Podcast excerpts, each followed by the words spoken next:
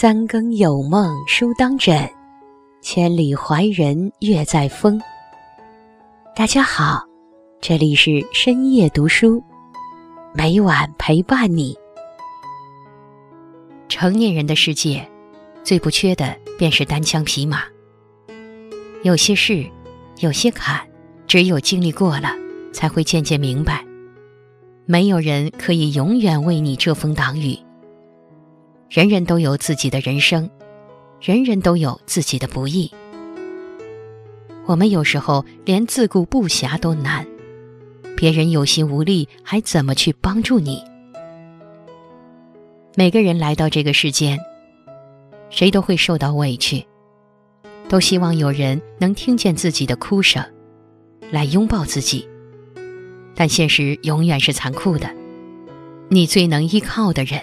只有自己。今天竹子将和大家分享的题目是：舍弃十样东西，才能变得更加强大。在开始今天的节目之前，希望大家能点击订阅和小铃铛。你的点赞和评论是我最大的动力。感谢大家的喜欢，深夜读书因你们而精彩。放下面子。干事的人向来能屈能伸。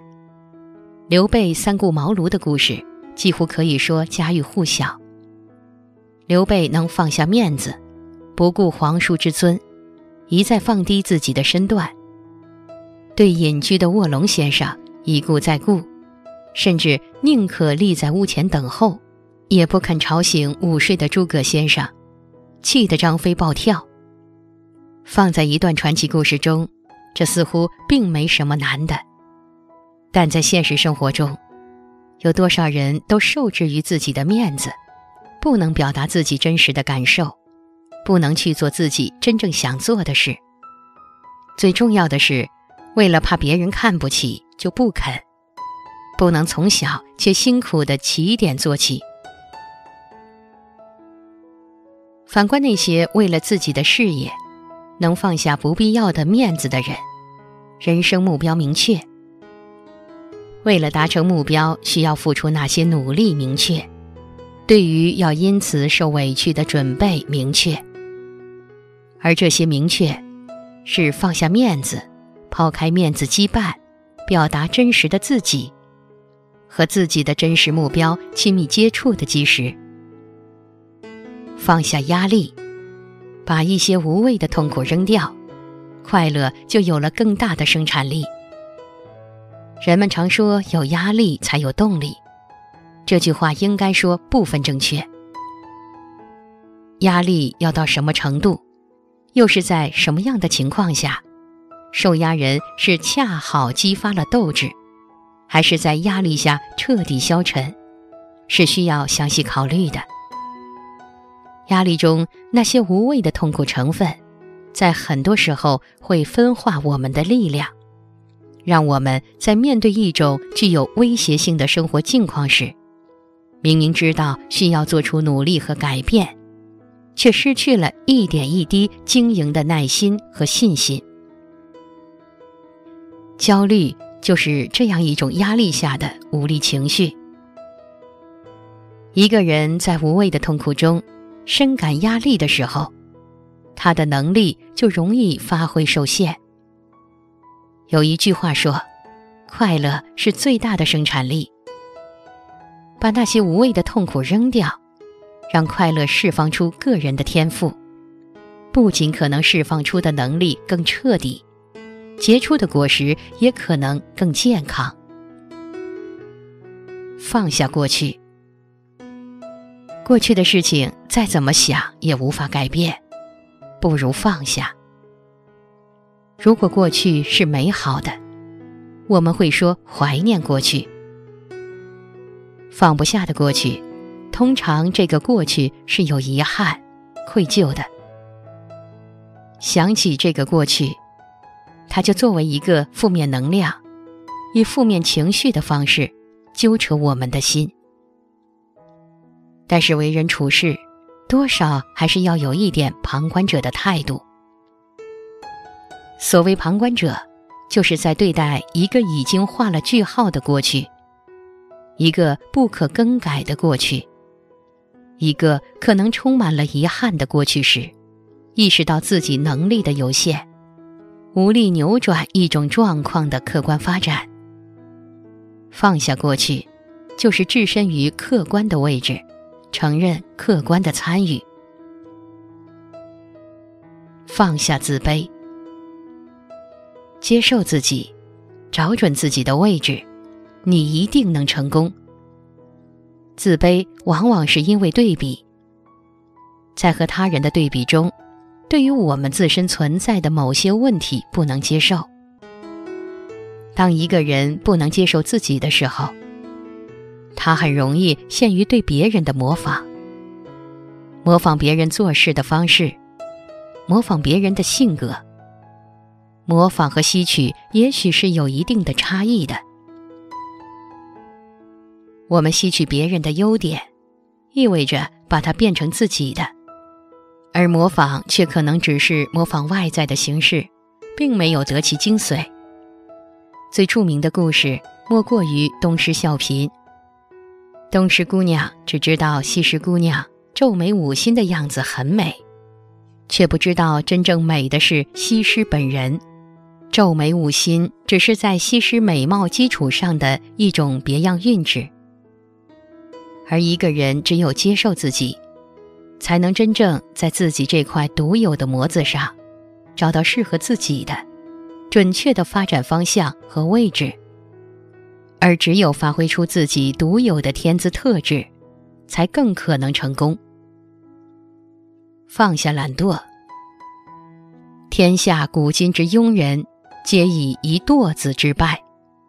再好的想法，要想成功，最终都要落实到行动力上。懒惰从某种角度上说，就是行动力、执行力不够。古人在形容勤奋时，有个很形象的成语“闻鸡起舞”，天天鸡叫即起。需要和懒惰做多么大的抗争？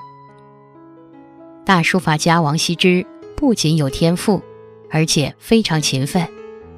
据说王羲之每天练习书法，用来洗毛笔的水池子年深日久，水池里的水都成了黑色。所以说，要想天赋兑换成成功，努力是不可缺少的。尽管爱迪生的名言“成功是百分之九十九的汗水加百分之一的天分”，还有后半句“百分之一的天分更重要”，但是，要想对得起这得天独厚的天赋，就要多想想科比的那句名言：“你见过洛杉矶凌晨四点时的样子吗？”放下消极，负能量拖累人。要么抛掉，要么转化。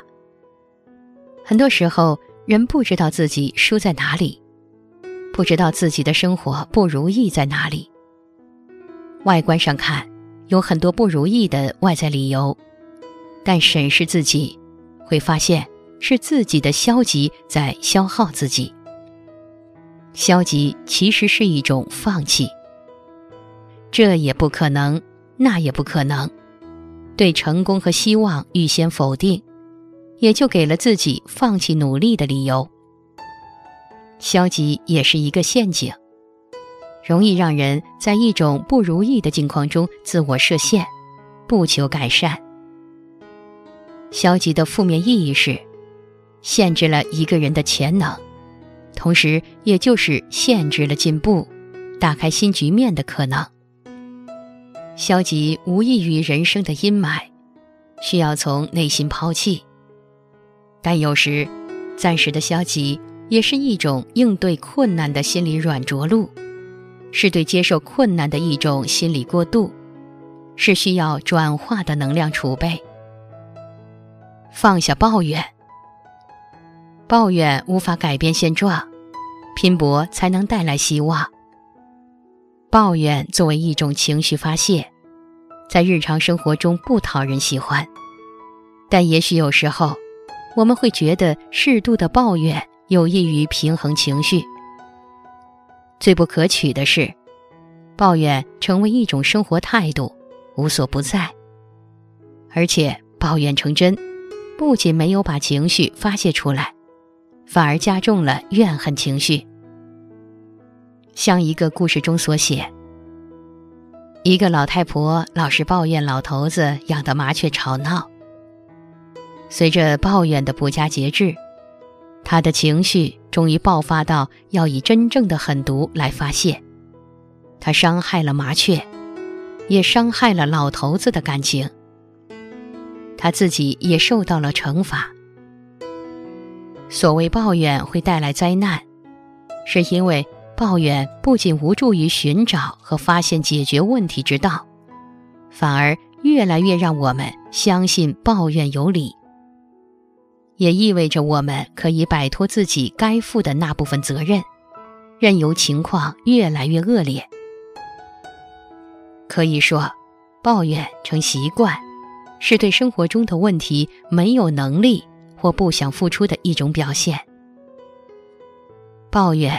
是把生活中的问题最大化，而想改变境遇，只能拼搏。拼搏，也就是把不完美的生活最大利益化，放下犹豫，认准了的事情不要优柔寡断，选准了一个方向就只管上路，不要回头。很多时候，我们不缺才能，不缺机遇，之所以不能成功。坏就坏在了犹豫上。关于犹豫，老祖宗有个精妙的描述：前怕狼，后怕虎。和犹豫相对的是果敢。从“果敢”这个词的词义上，其实也可以推出犹豫包含的缺乏决断、不够勇敢的本质。机遇往往是稍纵即逝的，所以能不能抓得住？就要看一你有没有判断的能力，二你有没有抓住的勇气。放下犹豫，绝不是说一个人做事要莽撞。正相反，放下犹豫是说，一个人在经过了充足而周密的思考判断之后，想清楚了什么是重点，什么是可以不计较的，自己能付出什么。能承受什么，从而拿出足够的勇气，在选定的路上勇往直前。放下狭隘，心宽，天地就宽；格局大，事业就大。有时候我们会说某人心胸狭隘，这种评论好像针对的是一个人的人品，但很多时候，一个人之所以狭隘。和他不会算账有关系，虽然也可以说是因为人品有瑕疵，所以不会算账。比如说三国中的周瑜，周瑜被评论为比较狭隘，嫉妒诸葛亮比自己更有谋略，以至于最后被诸葛亮气死。慨然问天道：“既生瑜，何生亮？”周瑜之所以突不出诸葛亮这个对手的框架，就是因为他的作为的目标太小。他的目标老是锁定在个人和诸葛亮的斗智斗勇上，而不是着眼于大局。如果着眼于大局，就不会那么在乎个人之间的比拼，偶然的胜败得失。所谓利不可两得，不抛弃小利。大利就不能得到。这个账就是，太着眼于自己，很可能限制了自己；太着眼于利益，却很可能损害了利益。心宽格局大，某时可能暂时看不到有利，但长远来看，却有可能有更好、更大的发展。也就是舍小利谋大利。放下怀疑，疑神疑鬼的人，没人和他交心；独步天涯，成不了事。怀疑是一种伤人的品质。怀疑从表面上看起来似乎危害不大，但是却很容易让人心寒。老话说：“疑人不用，用人不疑。有时候我们可能会觉得，怀疑是正常的，有疑心是正常的。难道信任就要不分情况，一味的盲目信任吗？但是看到三国中，当赵云冲回敌阵去救刘备夫人和阿斗，很多人都因此误会赵云投奔了曹操，而刘备坚信三弟的人品。这种信任是多么让人感动！信任能带给人多大的付出决心？因为信任本身就是一种付出，付出了对另一个人的认可、感情、接受、期待，它本身就是一种能感染人、鼓舞人的信心。信任是外向的、积极的，充满了乐观的。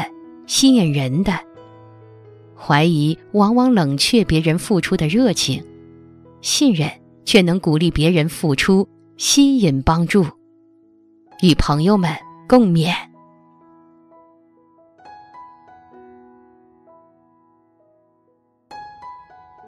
好啦，今天分享到这里。如果你也喜欢这篇文章，并且让你深有感触，希望你能分享给身边的人。让我们一起在阅读中成为更好的自己。最后，在 YouTube 和 Facebook 上都能找到深夜读书哦。竹子期待与你的互动，感谢你的收看，我们下期再见。